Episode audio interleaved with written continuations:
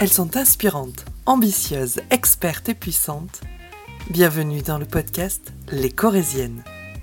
Bonjour, c'est Pauline Chassin. Aujourd'hui, je vous accueille pour un épisode un petit peu spécial où j'ai le plaisir de recevoir Françoise Kerr, la présidente de la Chambre de commerce et d'industrie de la Corrèze. Un épisode spécial car Françoise Kerr est de nature plutôt discrète.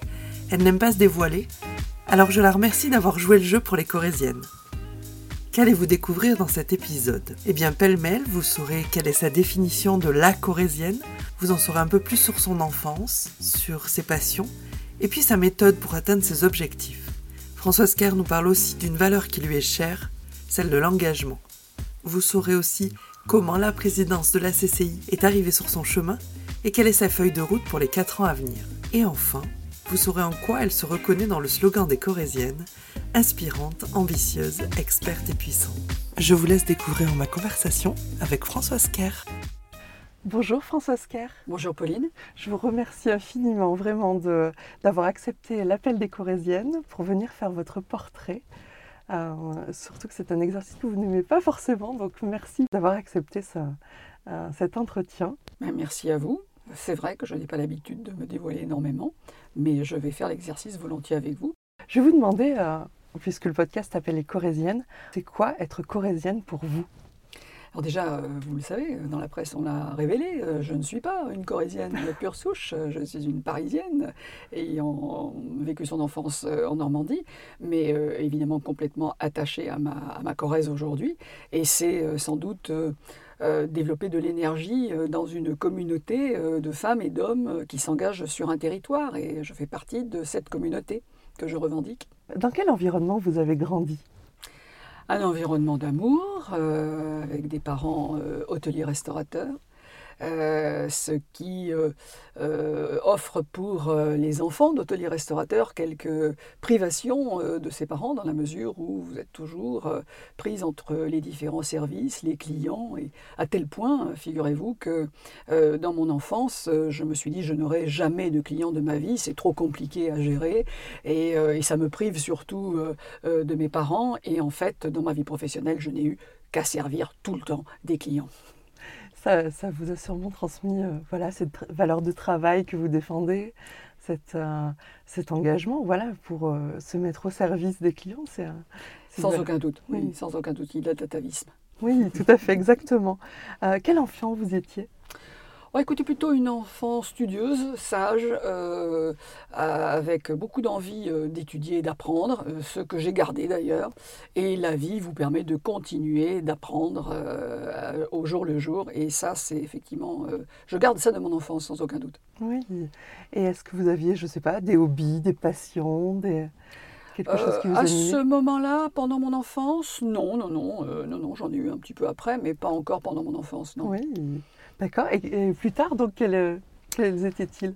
Alors plus tard, euh, moi je suis euh, une femme qui aime les fleurs et ma passion c'est de, euh, de faire des, bouquets de voilà des bouquets de fleurs, des, des décorations florales. Voilà, mhm. ça c'est pour moi une passion que j'ai un peu abandonnée parce que pas assez de temps. Mais lorsque vous avez en main une orchidée, vous faites très attention dans la décoration florale. Vous avez peur de la de la casser, de la briser et il faut avouer que ça demande beaucoup de, de patience, de dextérité et, et le résultat que vous obtenez, euh, vous avez l'impression d'avoir créé une œuvre d'art alors que vous avez suivi juste les instructions de votre instructeur. Euh, mais euh, oui, ça c'est toujours passionnant et la décoration aussi. je suis plutôt feng shui dans ma vie. D'accord, bah, vous voyez comme quoi ça nous fait un point commun la décoration d'intérieur. Ce que je vois, c'est que vous avez dans votre carrière professionnelle démarré très très tôt.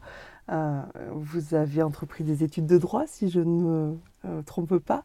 Et puis, euh, vous êtes rentré dans un cabinet d'administration de biens où vous êtes devenu associé à 21 ans.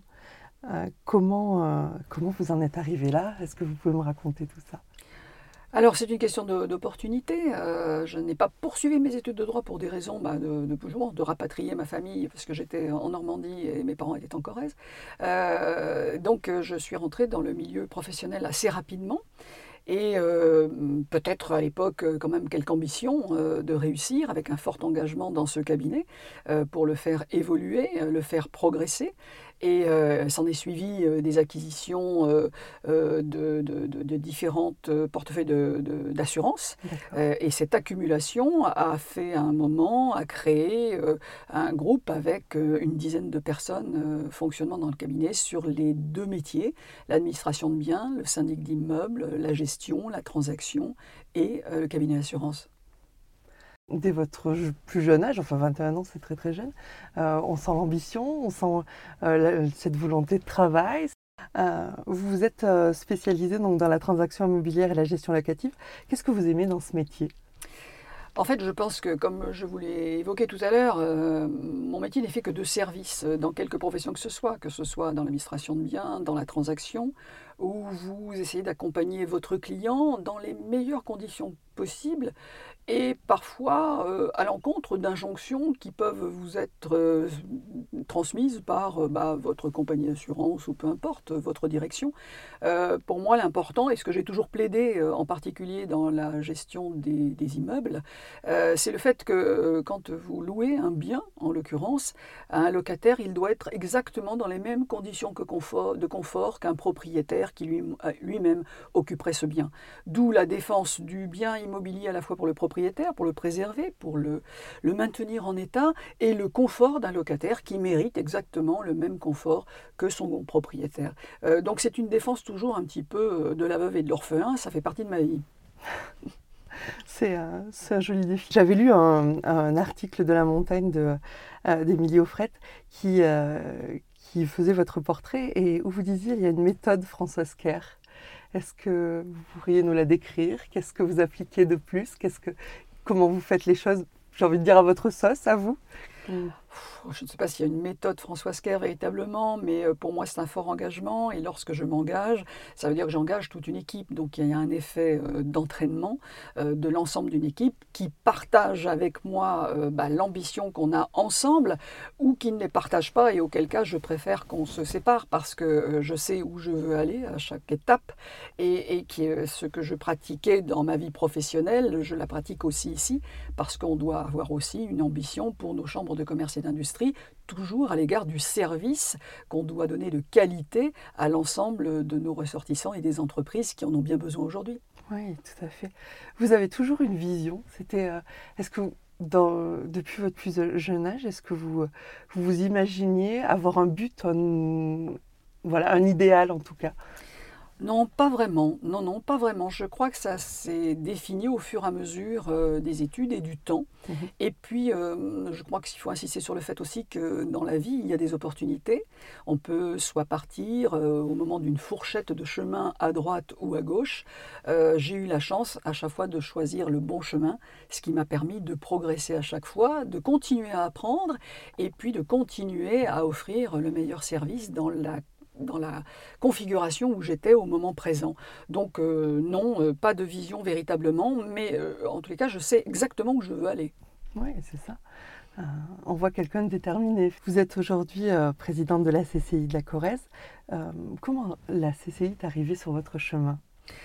Euh, j'ai été sollicité par un directeur général il y a maintenant quelques, années, donc en 1991, euh, comme simple élu, hein, mhm. euh, et pour simplement nous permettre de réfléchir dans le cadre d'un groupe de travail qui était sur les services, puisque j'émanais de cette catégorie d'entreprise, puisqu'en fait il y a plusieurs catégories dans les chambres de commerce et d'industrie, le commerce, les services et l'industrie. Et à, cette, à cet égard, bien, nous a, nous a permis de, de travailler dans ce groupe, nous permettant en l'occurrence bien de développer certains projets comme l'accompagnement des jeunes euh, du challenge destination entreprise qui leur permettent de découvrir de l'intérieur avec leurs propres projets comment fonctionne une entreprise. Chouette, oui, effectivement, c'est intéressant. Euh, nous avions parlé du centre de formation de la CCI de la Corrèze avec euh, Sylvie Alvignery-Bousquet lors d'un précédent épisode. Est-ce que vous pouvez me parler des autres missions de la CCI la mission principale d'une chambre de commerce et d'industrie, c'est d'accompagner les entreprises en fonction de leurs besoins, c'est-à-dire besoin d'informations, besoin d'accompagnement sur des aides financières qui pourraient être euh, euh, à vocation de certains investissements dans, dans leurs entreprises.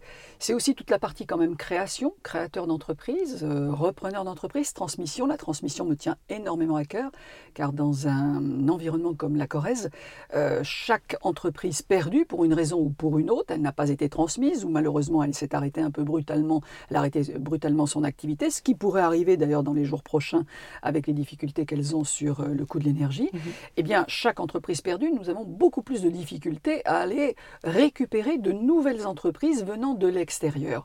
Donc l'important, c'est toujours de garder le contact avec l'ensemble des entreprises de la Corrèze pour, dès qu'elles ont une difficulté, ou euh, euh, pouvoir les accompagner. Je trouve que ça, c'est la mission principale de la Chambre. Et puis il y a une autre mission également qui est au service du territoire, c'est-à-dire de pouvoir transmettre des études de marché, des études d'impact lorsque quelqu'un va s'installer. Et là, nous travaillons directement en collaboration avec les agglomérations avec les comités de communes. Oui, tout à fait. J'avais euh, pu voir euh, bah, l'étude que vous faisiez sur l'immobilier notamment. Quelle est votre feuille de route pour les, les 4 ans à venir? Quels sont les grands défis auxquels vous allez répondre? Alors, c'est un peu compliqué parce que, comme pour les entreprises, nous sommes pratiquement sans visibilité.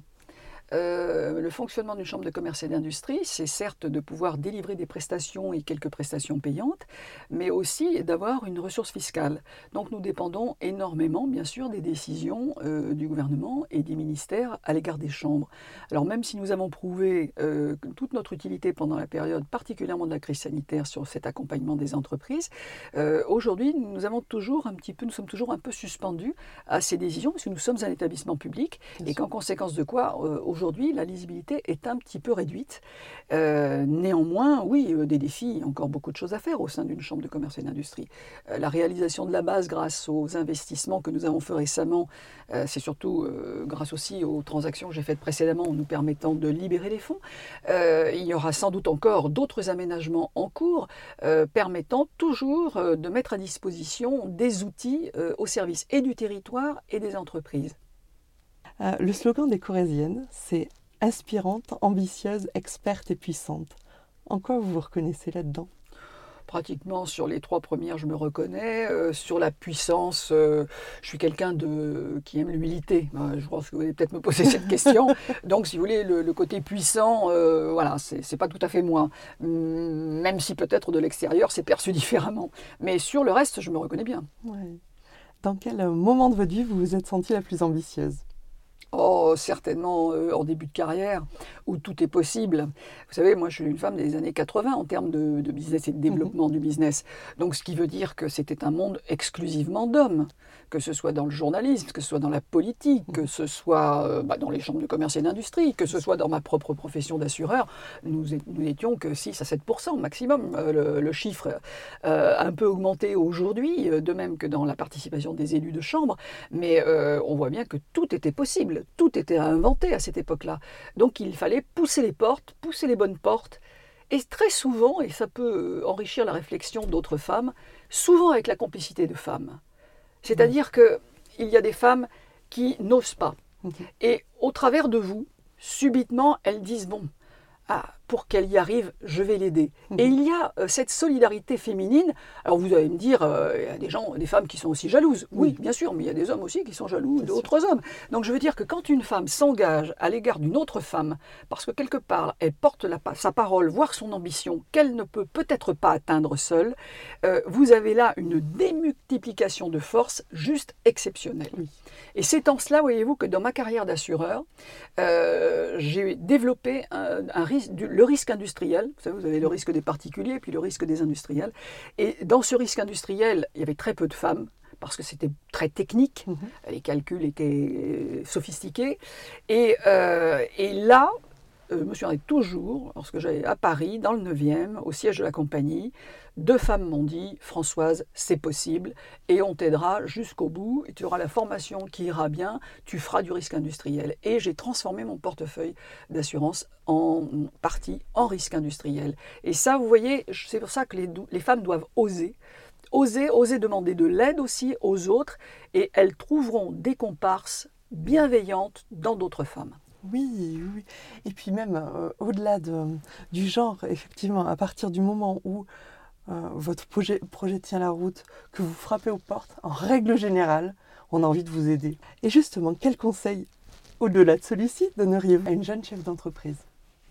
D'aller chercher de l'information, euh, d'oser, comme je viens de vous le dire, pas n'importe comment, en étant accompagné de l'expérience des autres, mais l'expérience des autres ne remplacera jamais votre propre identité, votre propre développement et votre propre projet. Donc, conseiller, c'est toujours difficile, euh, donner des orientations, mais je crois que chaque personnalité euh, doit se développer et développer son entreprise en fonction de ses propres ambitions et sa propre personnalité. Donc euh, mon conseil, c'est de s'entourer au maximum de personnes qui sont bienveillantes, mais la décision appartient à la femme qui veut euh, mener à bien son projet, à personne d'autre. nous avons les trophées de l'entreprise qui, qui se dérouleront demain. J'ai vu plusieurs femmes qui sont future lauréate, euh, enfin, ou en tout cas sélectionnée. Euh, est-ce que vous auriez un mot pour elle pour nous... Ravie euh, qu'elle soit là, qu'elle ait osé justement proposer leur entreprise en tant que candidate ou lauréate. Et puis j'espère que c'est déjà arrivé, certaines vont tout simplement remporter quelques prix que ce soit. donc je crois que ça c'est... Alors si vous voulez, dans le, dans le symbole des trophées, ce qui est important, c'est euh, de les mettre en lumière, euh, de leur dire que ces pépites corésiennes existent, que ces femmes existent et qu'elles développent en général très bien euh, leur, leurs entreprises. c'est ça, en fait, c'est porter le symbole d'une reconnaissance, d'un engagement, de leur agilité et, de l'équipe qui les suit. Parce qu'une femme toute seule, c'est rien. Hein. c'est aussi toute l'équipe qui vous entoure, qui vous permet de continuer, de progresser et de croître. donc oui, j'aimerais qu'un certain nombre de femmes puissent gagner. On verra ça demain soir. Tout à fait. Quelle est votre étape d'après et comment vous allez la franchir? Euh, L'étape d'après, euh, si c'est fin du mandat, l'étape d'après, ça va être une période euh, qui sera sans doute destinée à, bah, peut-être tout simplement à me faire plaisir, à, continuer de voyager autant que faire se peut. Mhm. parce que ça fait partie aussi, de, le voyage fait partie aussi de mes de mes hobbies, d'une continuité d'une continuité d'un apprentissage. Parce que lorsqu'on reste, euh, il ne faut pas rester scotché à son territoire, il faut aller voir ce qui se passe ailleurs. Ça vous permet de mesurer le bonheur d'être en France. Je crois que c'est là, il faut aller chercher ailleurs, voir comment ça se passe, respecter les coutumes des autres et à ce moment-là, vous défendez votre pays euh, afin qu'il soit aussi respecté comme on le fait quand on part à l'étranger. Mmh. Voilà, pour moi, euh, c'est euh, fait partie de, de, choses complètement essentielles et qui construisent, qui bâtissent une vie, le respect. on arrive à la fin de cet entretien. Est-ce que vous auriez voilà, un mot de la fin pour nos auditeurs, ou nos auditrices plutôt? Le mot de la fin allez voir un peu euh, ce qui se passe dans les accords du Toltec. Vous m'avez demandé éventuellement d'avoir une référence. Je trouve que c'est pas mal d'aller voir ce qu'il y a dans les quatre accords, parce qu'en fait, c'est quand même un peu fondateur. Euh, toute croyance but, on est d'accord, hein, mais, mais je pense que c'est fondateur c'est, euh, c'est oui, une partie euh, ce respect, euh, d'avoir une, une, parole impeccable. Mm-hmm. De, vous, vous, les connaissez mieux que moi. Et puis, je, je vais leur, leur, laisser découvrir si toutefois elles ne connaissent pas. et puis, comme je vous l'ai dit, oser sa vie. C'est un joli mot de la fin. Je vous remercie beaucoup, François Oscar. On va se retrouver la semaine prochaine avec le, questionnaire des Corésiennes où euh, on reviendra peut-être aux accords Toltec un petit peu plus en détail. Merci beaucoup. Merci à vous.